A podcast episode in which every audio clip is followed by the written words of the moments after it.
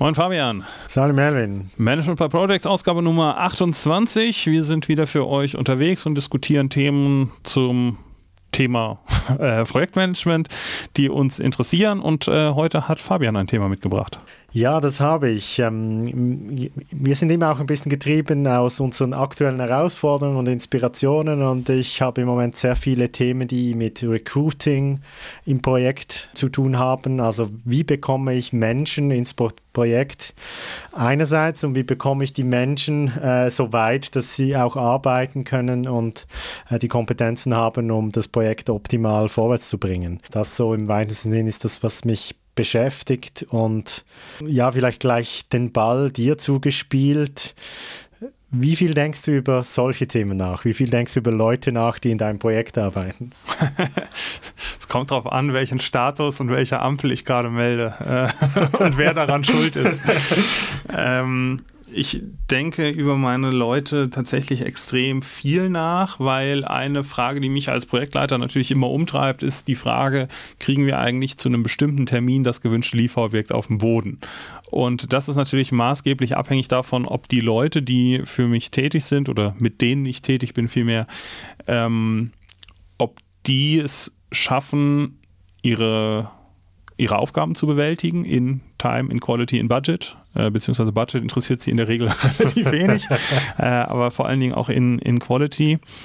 Und ein Thema, was mich da in meinen Projekten in letzter Zeit extrem umgetrieben hat, ist immer so dieses Thema, ich sag mal, PS auf die Straße kriegen. Also wie kriegen wir die Übersetzung hin von der Anzahl der Leute, die wir haben, auf die, das Outcome, das wir eigentlich hinbekommen müssten. Und bin da leider in einem meiner Projekte gerade in so einer ganz blöden Situation, nämlich, dass wir eigentlich mehr Leute bräuchten, um Themen, äh, also mehr Output zu generieren. Ich müsste jetzt aber Leute einstellen, die müsste ich erstmal anlernen, weil es ein relativ spezifisches Thema ist. Die, die gibt es jetzt nicht so quasi fertig und sofort einsetzbar auf dem Markt.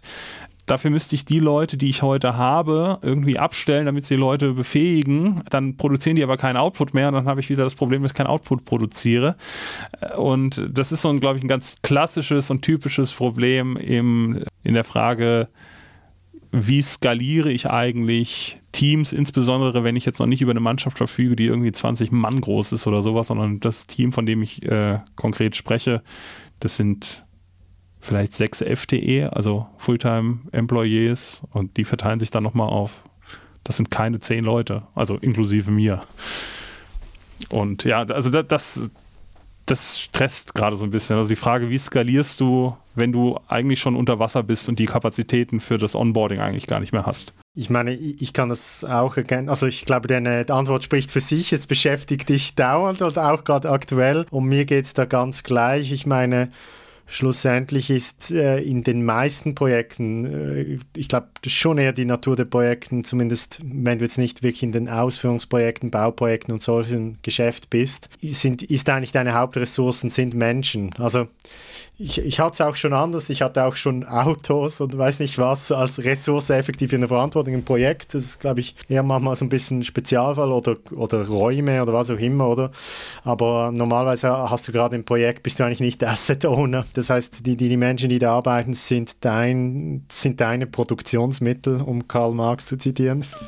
Wobei Kapital hast du auch noch. Also ja, genau, auch, Kapital hast du auch. Werke noch. Das ist eigentlich noch schön, stimmt. Du bist äh, nicht nur auf der einen Seite unterwegs. Und ähm, eben da, dafür, also ich glaube, es ist auch natürlich, dass du im positiven Sinn eigentlich nonstop über diese Menschen dann nachdenkst, oder? Genauso wie schon von dir beschrieben. Also ja, das war jetzt vielleicht ein bisschen so reduktionistisch. Äh, es gibt dann natürlich, oder da gleich eine Anekdote, was mir bei dem Thema gerade dramatisch wieder aufgefallen ist, weil ich hatte jetzt eine Zeit lang kein größeres Projektteam und jetzt äh, wieder ein bisschen größeres und wie sofort die HR-Themen reinkommen. Egal, ob du offiziell HR verantwortlich bist, bist du eigentlich hoffentlich nicht vollständig oder immer, du Projektleiter bist. Aber trotzdem kommen die HR-Themen rein. Also was ich damit meine, die konkreten äh, Sorgen, Umstände, die jeder Mitarbeiter hat, das ist für mich das eine. Und das andere ist eben genau das Thema Befähigung und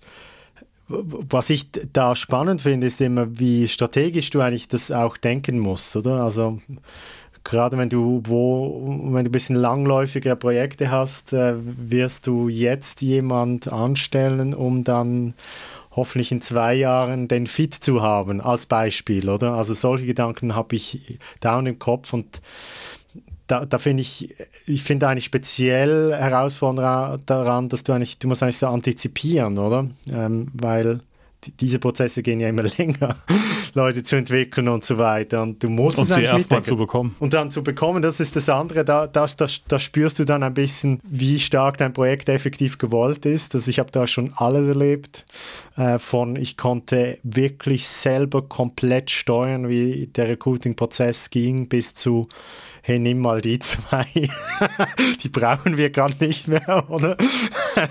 Das spielt da noch rein. Also ich finde das auch extrem reizvoll. Du hast immer ein Gemisch, gerade bei größten Projekten, ist mein Erlebnis. Also ich habe noch nie alle meine Wünsche bekommen. Du hast äh, immer ein Gemisch äh, zwischen gegebenen um Umständen, äh, Leuten, die sich interessieren, die perfekt passen, zu Leuten, die bis zum Schluss vom Projekt skeptisch bleiben. Das vielleicht ein bisschen weniger, aber auch schon erlebt.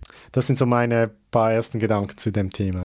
Also ich war, war ja mal ähm, Abteilungsleiter und bin ja dann ganz bewusst zurück ins Projektgeschäft gegangen, weil ich dann diese HR-Themen nicht mehr habe und ich finde die ich bin da einfach kein Fan von. Es, gibt einen Grund, warum ich in der IT arbeite. Ich möchte, möchte mit Menschen einfach nichts zu tun haben.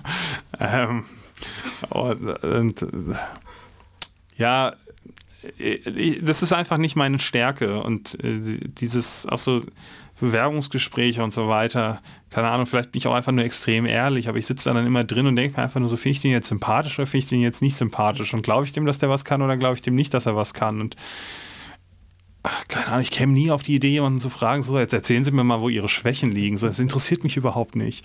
Auf der anderen Seite spüre ich gegenüber Menschen, mit denen ich zusammenarbeite, schon eine, eine sehr tiefe Verbundenheit und ich habe auch ein Interesse daran, dass die in ihrer Karriere weiterkommen und dass die, dass die sich entwickeln können.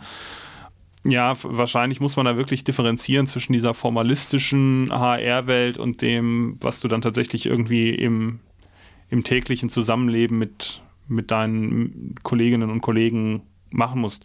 Ich meine, du verbringst mit deinen Kollegen mehr Zeit als mit, mit deiner Familie. Das sollte dann schon irgendwie auf einer, auf einer gewissen Ebene funktionieren. Was bei mir so hängen geblieben ist, ich hatte, hatte mehrmals jetzt schon die, das Glück, mit, mit Leuten zusammenzuarbeiten, die wirklich fantastisch sind in, in dem, was sie tun und wo ich dann auch in der Position war, denen zu helfen, ähm, auch nochmal einen Schritt weiter zu kommen. Was ich immer wieder erstaunlich finde, ist, wie überrascht Leute dann äh, darauf reagieren. So, ich erinnere mich daran, hatte mal einen Kollegen, der war gelernter, gelernter Fahrzeugtechniker und der legte dann für uns kaufmännische Angebote und so weiter, aber, aber wirklich fantastisch. Der kannte da irgendwie jede Anlage und überall aus dem FF und konnte da mit den, mit den Kunden umgehen und, und machen und tun und alles immer on point. Und dann habe ich irgendwann gesagt, so, weißt du, willst du nicht mal Projektleiter werden für eins unserer größten Projekte? Also das ist eigentlich vergebene Liebesmühe, so wie du hier quasi mit deinen Stakeholdern umgehst und so weiter und auch was du an Know-how hast. Du könntest doch viel mehr. Und der, der hat mich quasi angeguckt wie so, wie, wie, wie, wie ein Auto. So du kommst jetzt zu mir und bietest mir jetzt irgendwie einen höher dotierten Job an, einfach so random, was ist denn mit dir los? Und das finde ich total merkwürdig auf der anderen Seite. Also ich meine, mir hat auch jetzt noch nie jemand einen höherwertigen Job angeboten. Da gibt es wahrscheinlich gute Gründe für. ähm, aber dieses, das, das, ja, dass man dann doch manchmal die Chance hat, Leuten einfach wirklich auf ihrem Weg zu helfen und zu sagen, hey, du, du kannst mehr oder wenn du jetzt noch dies und das äh, als, als Qualifikation erlangen würdest, dann stehen dir die und die anderen Türen offen. Und ähm, das finde ich, das ist dann auf einmal was, was Spaß macht. Also da muss ich auch sagen, da, da habe ich dann auch wieder eine gewisse Leidenschaft für, irgendwie sich zu überlegen, hey, ich habe da den und den und da spüre ich einen gewissen Hunger, sich auch weiterzuentwickeln und da kann ich helfen. Und genauso in Ordnung ist es natürlich auch bei Leuten, die sagen, ich bin völlig bequem auf der Position, wo ich hier bin und ich will gar nicht mehr, aber ich liefere halt doch 100 Prozent, dann ist das natürlich genauso, genauso cool. Aber gerade dieses Thema entwickeln und zu überlegen, wo bewege ich die Leute eigentlich hin, ist ein Thema, wo ich sagen muss, das macht mir persönlich Spaß. Also wenn, wenn ich über Haar, also es ist gut, dass es differenziert hast, weil ich habe jetzt auch gerade gemerkt, ja, wenn ich das Thema anspreche, dann meine ich das, oder? Weil das ist, das andere ist in dem Sinn, ja, notwendige Dinge, die du tun musst, oder? Aber das Spannende ist ja, wenn du in Truppen finden kannst, die alle wollen und dann auch immer wie mehr können. Und gerade das Erlebnis, ich glaube, das ist eines der positivsten Erlebnisse, das du als Führungsperson haben kannst, ist, wenn du merkst, hey, der hat jetzt den Knopf oder sie äh, den Knopf geöffnet und, und äh, ist da als was ganz anderes äh, rausgekommen, oder? Das, das, ähm, das finde ich auch total motivierend. Und vor allem auch, was du ein bisschen lernst, diese Fragestellung ist ja dann auch eigentlich immer ja auch ein bisschen projektbefreit, oder? Also ich denke, als guter Coach oder Berater in solchen Situationen denkst du über dein Projekt hinaus. Im Idealfall gibt es natürlich Synergien zwischen deinem, deinen Zielen und, äh, und, und, und, dem, was, wo, der, wo das größte Potenzial oder das beste Potenzial für den Mitarbeiter ist. Ähm, und es geht mir ein bisschen wie dir. Also ich habe tatsächlich, also ich einerseits glaube ich, auch ein bisschen schon die Überraschung beim Mitarbeiter erlebt zu haben, aber ich muss sagen, ich war oft auch überrascht, ähm, wie, wie Leute sich verändern, wenn sie andere Umstände bekommen. Oder? Also wenn du, wenn du siehst, also es war jemand in einem bestimmten Korsett unterwegs, kann auch ein Beispiel nehmen, äh, weiß nicht, war ich 30 Jahre lang, hat er war Produktmanager oder so und dann auf einmal bekommt ein Projekt irgendwie die Aufgabe, strategischer zu denken.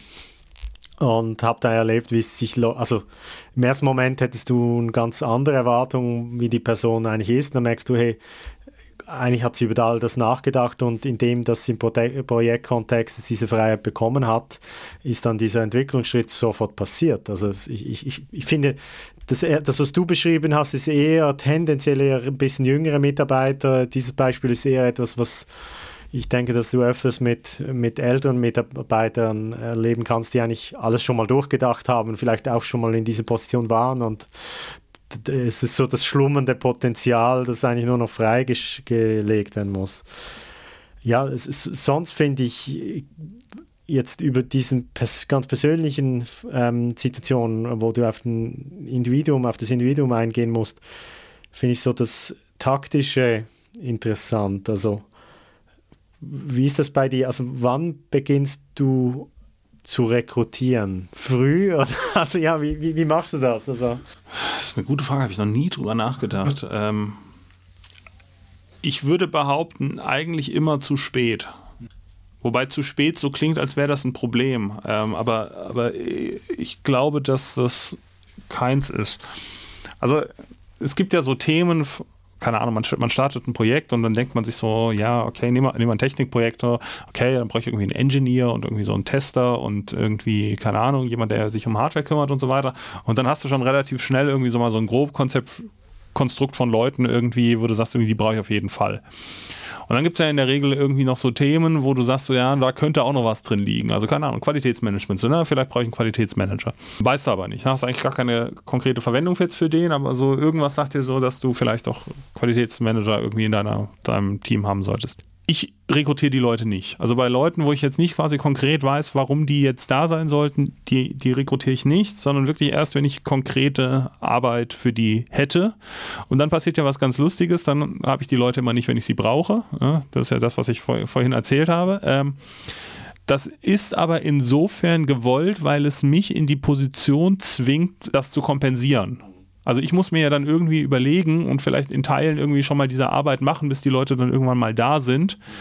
Und das gibt mir so ein bisschen, also ich, äh, ich habe es in irgendeiner der vorherigen Folgen schon mal gesagt, ich habe an bestimmten Themen einfach immer gerne so ein bisschen die Finger dran und, und habe so ein Gespür dafür, was ist das eigentlich, wie fühlt sich das an, wie groß ist das, wie schwer, ist das irgendwie trocken oder nass äh, und, und dieses Fehlen von Ressourcen hilft einfach dabei, weil du dich in bestimmte Themen reindenken muss. Also ich habe jetzt gerade in, in, einem Projekt zum Beispiel die, die Situation, ich bräuchte eigentlich jemanden, der aus, aus Konzeptpapieren Requirements ableitet und ich habe keinen. Deshalb setze ich mich selbst hin und es zwingt mich jetzt dazu, quasi diese Fließtextkonzepte mal zu lesen, wirklich im Detail und äh, mal anzufangen, da die, die Requirements abzuleiten und dadurch fallen mir eine Million Themen ein, äh, oder auf, die ich überhaupt nicht auf dem Schirm hatte. So, keine Ahnung, oh, hier braucht man noch eine Schnittstellenspezifikation. Wer schreibt denn die eigentlich? Kommt die eigentlich von uns? Kommt die vom Lieferanten und so weiter? Und da finde ich das total gut. Also, ja, gut ist das falsche Wort, aber, aber ich sag mal praktisch. Wahrscheinlich ist praktisch das richtige Wort. Total praktisch, gerade noch keinen zu haben, um halt mir jetzt irgendwie selbst mal ein Bild davon zu machen, was da jetzt eigentlich auf uns zukommt. Obwohl es ja nicht meine Aufgabe ist, irgendwie jetzt in dem Fall Requirements zu schreiben. Von daher würde ich sagen, ich, ja, tendenziell immer zu spät, aber ich finde das nicht dramatisch. Also ich, mich stresst es auch ehrlich gesagt mehr, wenn ich Leute habe, die nichts zu tun haben oder die nicht wissen, was sie machen sollen. Das nervt mich viel mehr, als wenn, wenn das Team unter Wasser ist, aber irgendwie der Spirit gut ist. Mhm. mhm. Ja, das ist sehr, sehr interessant. Also ich, ich, ich habe tatsächlich auch schon beide Situationen erlebt, oder ich glaube, beide erlebt man de facto immer mehr, aber ich, ich, ich, ich, ich, ich sehe, also ich, ich glaube, ich habe tendenziell ein bisschen eine andere Taktik. Also ich rekrutiere früher, würde ich sagen.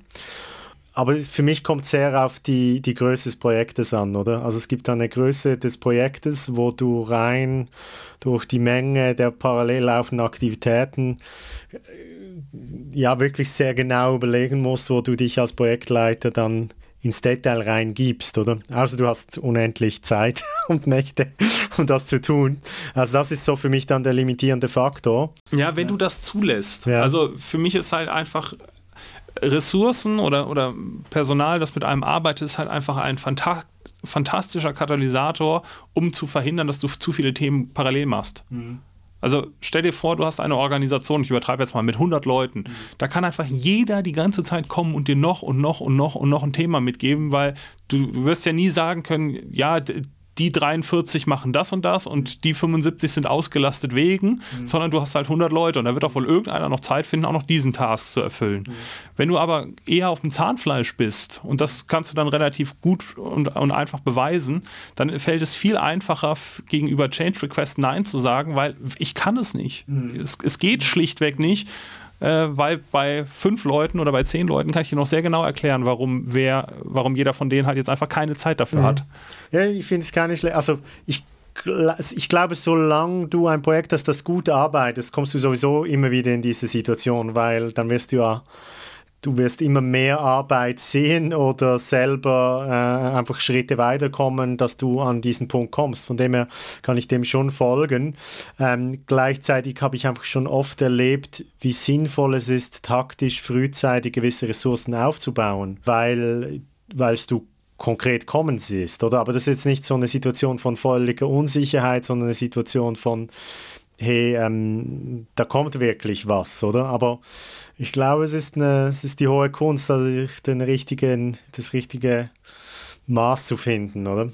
Aber ich bin sehr gut gefahren in der Eigenwahrnehmung auch mit dieser Strategie, oder? Und ich hatte auch schon, das ist wirklich die Gegenthese zu dem, was du beschrieben hast, ich hatte, ich hatte auch schon Leute, wo ich so ein paar Monate nicht wusste, was mache ich jetzt mit denen. Ähm, das müsste man genau beschreiben, wie es zu dem kommen kann, aber jetzt in dem Fall, also ich mache es da konkret, ich hatte mal wirklich ein größeres Projekt ähm, und dann zum Teil einfach auch, also es war einfach einfach da auch Leute zu bekommen und ich hatte jemand, der kam auch eher so aus einer ungünstigen Situation raus, also der, es gibt auch ähm, da in der Firma, wo ich jetzt unterwegs bin, so eine Art Zwischenbeschäftigungsabteilung, ähm, oder? Und habe ich, also ich habe die Person schon beurteilt, aber gefunden, ja, der passt prinzipiell vom Spirit, oder?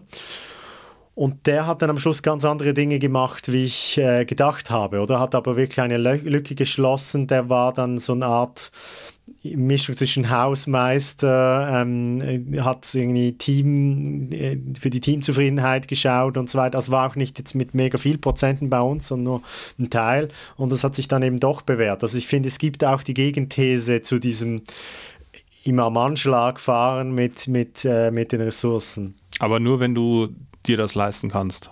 Also Klar. dann hast du tendenziell zu viel Budget im Projekt gehabt. Das ist eine Frage, oder? Weil du bist dann von der Performance her insgesamt äh, sicher besser gewesen. Ja, ich meine mehr, wenn du jetzt quasi über Monate jemanden durchfüttern kannst, äh, ohne zu wissen, wofür du den jetzt genau brauchst, dann würde ich behaupten, dann hat ein Projekt zu viel Budget gehabt. Das ist eine, ist eine Perspektivenfrage.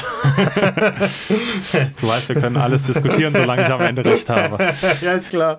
Nee, nee, ist gut. Aber ich finde, die, also eben, ich habe beides schon erlebt. Ich, ich mache ich mache das tatsächlich auch gerne, mich mal ähm, in Themen einarbeiten und du kannst dann auch besser beurteilen, was geschehen muss. Was ich zum Beispiel auch nicht mag, ist, wenn du merkst, hey, ich, ich habe überskaliert, oder? Was auch down passiert. Also habe ich jetzt, brauche ich jetzt die, die, die fünf Spezialisten zu Ingenieurthema X, oder? Und dann merkst du, nee, ich brauche nur ein halbes Prozent, oder? Da ist für mich eher umgekehrt, dass meine Devise her lieber dann relativ schnell reagieren. Also so dieses Pivotieren, wenn du merkst, hey, ich bin da ein bisschen in die falsche Richtung gegangen. Und das kommt ja auch immer mit Kosten. Also du kannst nicht dauernd Leute aufbauen, aufhypen ähm, und dann wieder sagen, nee, nee, ich brauche euch jetzt doch gar nicht. Oder ich finde, das finde ich da, dann äh, umgekehrt ziemlich die Challenge. Ich bin gerade am überlegen, ob ich den Fall schon mal hatte. Ich glaube, den hatte ich noch nie. Dass ich Leute hatte, also aufgebaut habe. Also klar, manchmal sind die einfach da, gerade wenn du jetzt ein Thema übernimmst. Da kann dir das dann schon passieren. Aber dass jemand aufgebaut hätte, wo ich dann gesagt habe, so, den Skill habe ich jetzt zu viel. Würde mir jetzt spontan kein, kein Fall einfallen, wo. Doch, also ich meine, wenn je unternehmerischer du unterwegs bist, desto logischer ist das, weil du, also ich habe so, das jetzt mehr eine Geschichte ist aus der Geschäftsmodellentwicklung, da merkst du, also du machst ein MVP ein echtes, gehst an den Markt und da merkst du, wird nicht. Dann musst du das wieder abbauen. Und da ist das ja dann in größeren Unternehmen oder Projekten eher die Schwierigkeit, dass man denn die Leute nicht konsequent abbaut. Oder, also abbauen heißt ja nicht, dass du die Person X dann nicht mehr brauchst, sondern du brauchst sie auf einem anderen Thema. Oder? Ähm, ist mehr aus dem Kontext, wo, wo, wo, ich, wo ich da ja, die starke Erfahrung gemacht hast. Das ist dieses Pivotieren dann. Ja, gut, wenn, wenn du quasi äh, ja, im Agilen würde man quasi iterieren sagen, oder wenn du so Phasenübergänge hast, ne, dass du da quasi dein, quasi so eine Zäsur hast, wo du nochmal schaust, keine Ahnung, wenn du von der Entwicklung in die Produktion übergehst, dass du da nochmal guckst, irgendwie so klar, du weißt, du brauchst nochmal Leute, die dann irgendwie nochmal einen Bugfix oder sowas machen, aber du brauchst nicht mehr die ganze Mannschaft, das auf jeden Fall, aber dass ich jetzt quasi in einem laufenden Projekt gesagt habe, irgendwie, keine Ahnung, ich brauche fünf Ingenieure und stelle dann quasi noch in der Entwicklung fest, dass ich nur zwei brauche, ähm, das kenne ich jetzt in der Form nicht. Ja, eben, das, ist, das kommt darauf an, wie, wie vorgegeben sozusagen die Bahnen sind. Die du, ich habe es eben intensiv erlebt, wo wir, wo wir Geschäftsmodelle entwickelt haben und wirklich das am Markt erprobt haben und dann das eine hat relativ gut funktioniert und dort haben wir dann auch begonnen ein bisschen zu skalieren und das andere ja, das war einfach nicht ganz gut genug, oder? Und dann musst du eigentlich die Themen stoppen und da hast du dann schon spezifische äh, Spezialisten. Ähm, in dem Fall, ja, hat es nicht zu massiven Veränderungen geführt, aber ja, ich, ich glaube, in Großkonzernen, in Großkonzernen sozusagen, man immer, im, wenn man näher beim Kerngeschäft ist, dann ist es eher unwahrscheinlich, oder, dass man das tut, weil eigentlich, ja, die Unsicherheit des Projektauskommens ist vielleicht nicht so breit. Also wenn ich daran zurückdenke, ich habe ja auch mal digitale Geschäftsmodelle und sowas gemacht und da war immer quasi die, die Personalskalierung war immer am Business Case gekoppelt. Also da, da haben wir auch angefangen mit einer Handvoll Leuten, also äh, wirklich einer Handvoll Leuten. Und erst als die Umsätze kamen, durften wir auch weiter skalieren. Also da war nicht irgendwie so, hier hast du mal Millionenbeträge und bau mal irgendwie MVP, sondern das war so, hier sind fünf Leute und du hast jetzt irgendwie ein halbes Jahr Zeit und entweder du hast dann einen Kunden oder du hast dann keinen Kunden. Und der erste Kunde hat dann irgendwie ausgereicht, um irgendwie nochmal einen halben dazuzunehmen und den dann aber auch bitte mit einem befristeten Vertrag. Das, das kenne ich dann in der Form schon, aber dass du quasi wirklich sagst, dass du wie, in der Produktion dann tatsächlich irgendwie hoch und runter fährst, dass du sagst, jetzt machen wir drei Schicht und jetzt machen wir nur noch zwei Schicht oder sowas in, in der Größenordnung. Nee, ich meine, ich meine, also ich, ich habe eigentlich so ein bisschen das Startup-Umfeld äh, beschrieben. Dort ist es ja dramatisch, oder? Dann hast du zum Teil, kriegst du dieses Venture-Geld, also nein, Venture ist es noch nicht, oder Business Angel-Geld und dann ähm, äh, kommst manchmal auch relativ weit, aber eben neun von zehn äh, sterben dann wieder. Und, und sagen wir mal, wenn du das eher im Corporate-Umfeld machst, ist es dann natürlich ähnlich. Ich fände spannend, nochmal so ein bisschen mehr auf das, äh, eben, also was ich erstaunlich finde, ähm, ist, wie motiviert du als Projektleiter bist, eigentlich deine Leute zu entwickeln.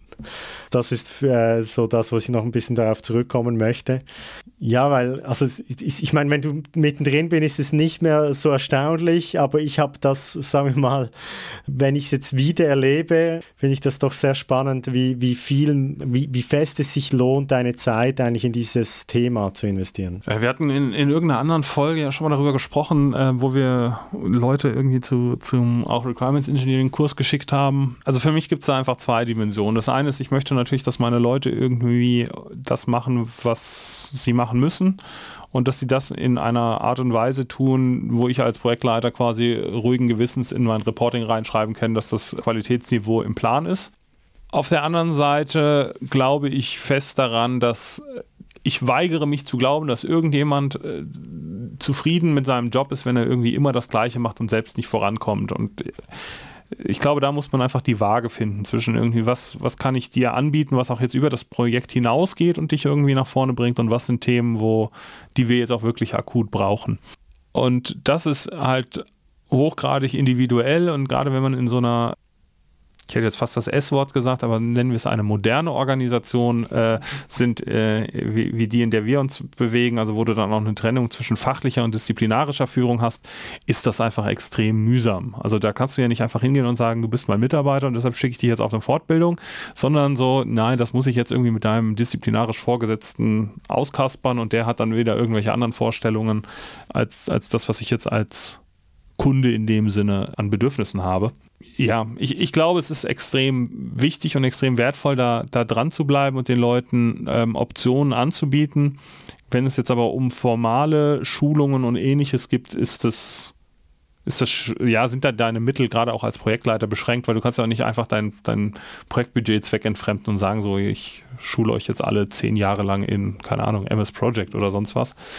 Ähm, auf der anderen Seite gibt es so ein paar Möglichkeiten, ähm, die man natürlich darüber hinaus hat und weil, wir es gerade auch im Vorgespräch hatten, was ich mit meinem letzten Team gemacht habe und was ich jetzt auch gerade ähm, am Vorbereiten bin für mein, für mein jetziges Team ist, ähm, es gibt so ein paar also was wir, was wir gemacht haben, ist relativ simpel. Äh, wir haben zusammen ein Buch gelesen. Und das klingt jetzt im ersten Schritt irgendwie nach Bibelkreis äh, und, und Kumbaya, aber war es in dem Fall halt tatsächlich gar nicht, äh, sondern der ein oder andere kennt das vielleicht. wir haben Projekt Phoenix zusammen gelesen. Ein, ein, Buch, wo es um Entwicklungsprozesse und alles, was es da irgendwie in dem Kontext gibt und Engpässe und, und Probleme und Bugfixes und keine Ahnung was. Und wir haben dann quasi immer zwei Kapitel in zwei Wochen gelesen und dann haben wir uns beim Mittagessen zusammengesetzt und haben einfach nur mal so darüber gesprochen, was bedeutet denn das jetzt eigentlich für uns? Ist das auf uns übertragbar? Ist das nicht auf uns übertragbar? Ja, wie, wie gehen wir damit um? Sind die, die Lösungsansätze irgendwie tauglich? Und das ist natürlich was, das kannst du relativ kostengünstig machen, weil das kostet irgendwie ein bisschen Zeit, ein Mittagessen und irgendwie ein 20 für ein Buch. Und das hat extrem gut funktioniert. Also sonst würde ich es jetzt nicht auch nochmal machen.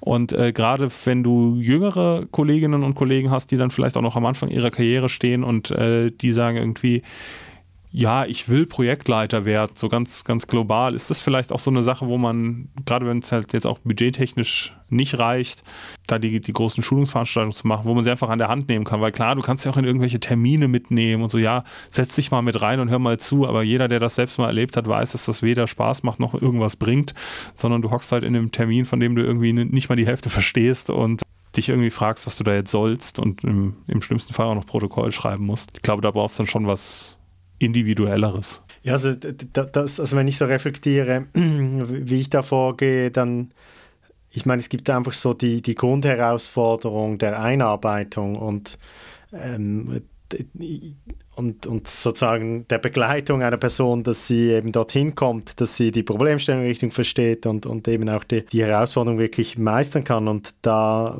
ja, ich, ich glaube, da gibt es tausend Wege, wie man das angehen kann, aber wenn ich hm, schaue, wie ich das mache, eigentlich brauchst du da alle Möglichkeiten, oder? Die, die, die es gibt, von eben einer, ähm, man soll mal formale Weiterbildung machen, bis zu in andere Abteilungen mal schicken, eine Stage machen oder das ist das häufigste eigentlich so gezielt überlegen, hey, in welche Reihenfolge sollte man sich mal wo einlesen oder vielleicht auch in andere Themen reinschauen. Also es ist solche Arbeit ja, ich weiß nicht, vielleicht kann man es da auch übertreiben, oder? Weil äh, es braucht auch ordentlich Eigeninitiative eigentlich. Also eigentlich ist es in jedem eigener Pflicht, ähm, sich da einzuarbeiten, aber da habe ich schon gute Erfahrungen gemacht, äh, da so ein bisschen einen proaktiven Part äh, zu spielen, sicher in Anfangsphasen von Projekten, oder? Und am meisten merkst du dann so, wenn das Küken, wenn du so willst, Flücke geworden ist, oder? Das ist dann dann, wenn, wenn du so der Informationsfluss einfach einmal beginnt umgekehrt zu werden, oder? Also wenn, wenn äh, nicht mehr du sozusagen alle Inputs gibst, sondern äh, die Inputs kommen zurück. Das ist die, die inhaltliche Seite, was mich auch immer wieder erstaunt, äh, was ich in meiner Praxis viel zu selten antreffe,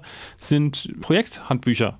Also diese, diese ganz Standard 0815, was machen wir hier, wie sieht unsere PSP-Struktur aus, wie sieht unser Organigramm, das, das ist einfach in einem strukturierten Word mal runtergeschrieben, sehe ich fast nie und das, es hilft einfach so extrem, wichtigste Links, wo finde ich unser Controlling, wo finde ich das Risikomanagement, wo finde ich irgendwie den Namen der Ansprechpartner, das hilft einfach so extrem, den Leuten quasi sich am Anfang mal zurechtzufinden. Und, und klar, das ist aufwendig und das macht keinen Spaß und am Ende kann es auch wieder nur der Projektleiter, weil der als einziger alle Informationen hat, gerade zum Anfang. Aber das wäre vielleicht so ein, so ein Takeaway, wirklich dieses. Ich habe mal in einem Unternehmen gearbeitet, das war total fantastisch. Da hast du, wenn du da angefangen hast, hast du am ersten Tag eine, eine Schultüte bekommen tatsächlich. Und zu der Schultüte gehörte ein kleines Büchlein. Also es war kein Büchlein, es waren so vier zusammengetackerte DIN A4 Seiten. Und die hatten da quasi alles drinstehen. Also von irgendwie, wenn das Telefon klingelt, gehst du bitte ran.